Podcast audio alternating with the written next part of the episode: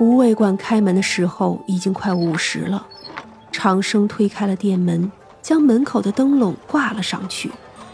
刚拿起扫把呢，就见南平街牛头胡同里住着的老杨头背着手走了过来。哟，杨大爷，今天这么早啊？长生笑呵呵的打着招呼。啊，这不是我打京回来的就早，这晌午啊，我也不想做了，就来你们这儿吃点儿。老杨头看起来有点疲惫。行啊。您老今儿可是第一个顾客呢，长生说着招呼他进来。不过确实开门开的不算早了，第一个顾客刚进了门，陆续就又来了不少，都是熟悉的街坊邻居。五味馆味道好，价钱也公道，燕京城里的百姓不缺钱，自然该来就来了。龙三娘出来，就有相熟的人打着招呼。后街上的马婆子一进来就大呼小叫：“ 哎呦，可算是累死我了！三娘啊，快给我做点吃的来，也不拘什么，荤素搭配就好。”好，既然您老今日这么高兴，那我就亲自下厨吧。于是就有人叫嚷说：“不能厚此薄彼。”三娘只是一笑，就进了厨房。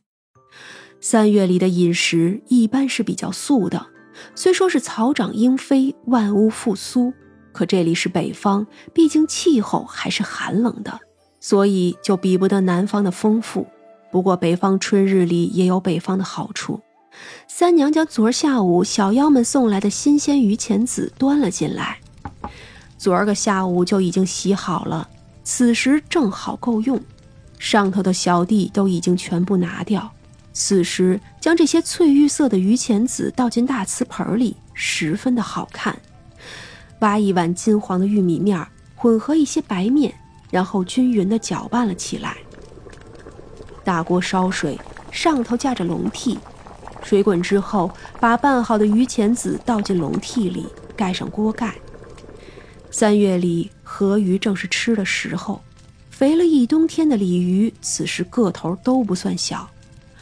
三娘将洗好、收拾好的大鲤鱼放上了案板，肉厚的地方切片，薄的地方剁块。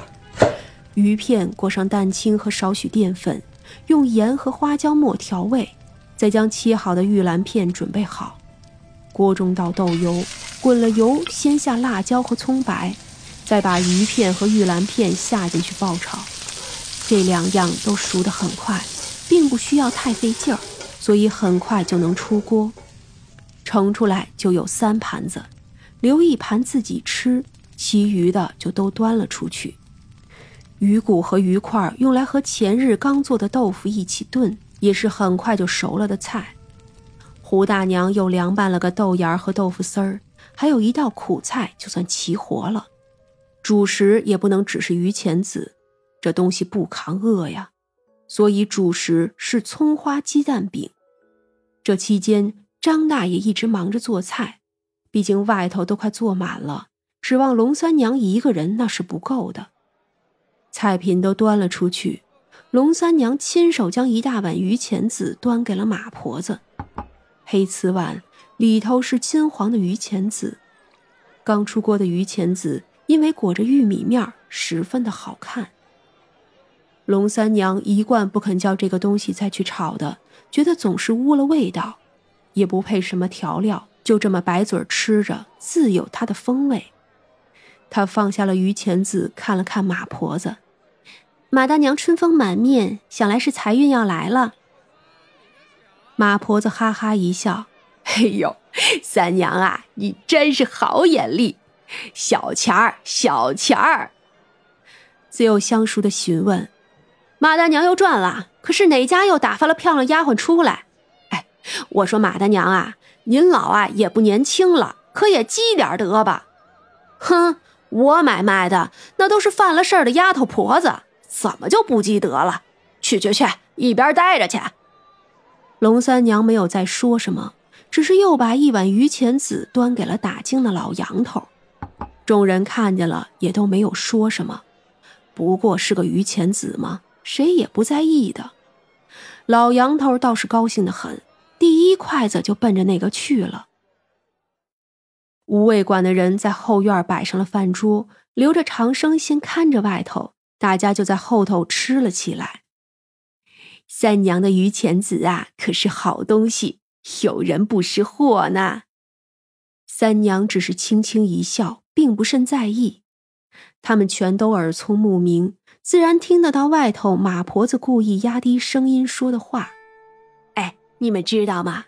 我这要倒卖的几个呀，都是年轻的姑娘，嘿，长得呀可俊了。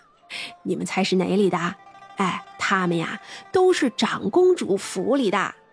嘿呦，我跟你们讲啊，这真不愧是长公主府里伺候的，那长得呀可真是水灵。比我去年卖的那个员外府上的可要好看的多，而且呀，还都是黄花大闺女的。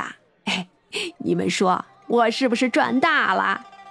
有个年纪大些的汉子叹了口气，劝道：“您呀，就算发卖，也给找个人家嫁出去算了，哪怕是找个年岁大些的呢，何苦把人家年纪轻轻的姑娘往那火坑里推？我呸！去去去！”你懂个什么呀？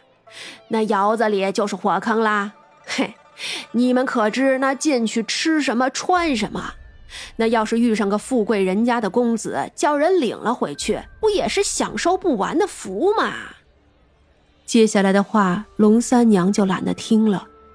人间美食自有一番滋味，他呀，倒也懒得污了自己的耳朵。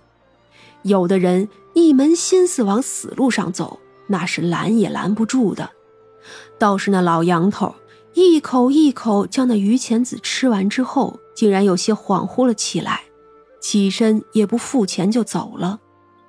长生只是啧了一声，并不拦着他。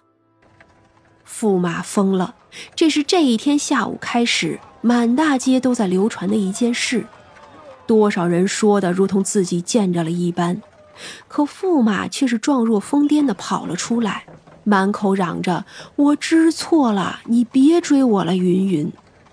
也是这一天下午，马婆子欢欢喜喜地从长公主府里领出来八个年轻貌美的丫头，一溜烟领着往那凉河边上去了。当夜，刘书明再度出现在了无味馆里，他的身体已经透明的几乎要看不清楚了，他坐在角落里，浑身还在滴水。长生从柜台里翻出一支香，点在了那里，遥遥的以人肉眼看不见的姿势飘散到了角落里。不一会儿，刘书明的身体就又凝实了起来。等到无味馆里的客人走光，街上打更的声音却没有传来。老杨头蹒跚着脚步走进来的时候，三娘已经等候他多时了。来了便跟我走吧。三娘笑了笑，轻轻从空中一抓，就将一个大红的灯笼拿在了手里。老杨头呆滞地看着他手里的灯笼，一步一步跟着他走了出去。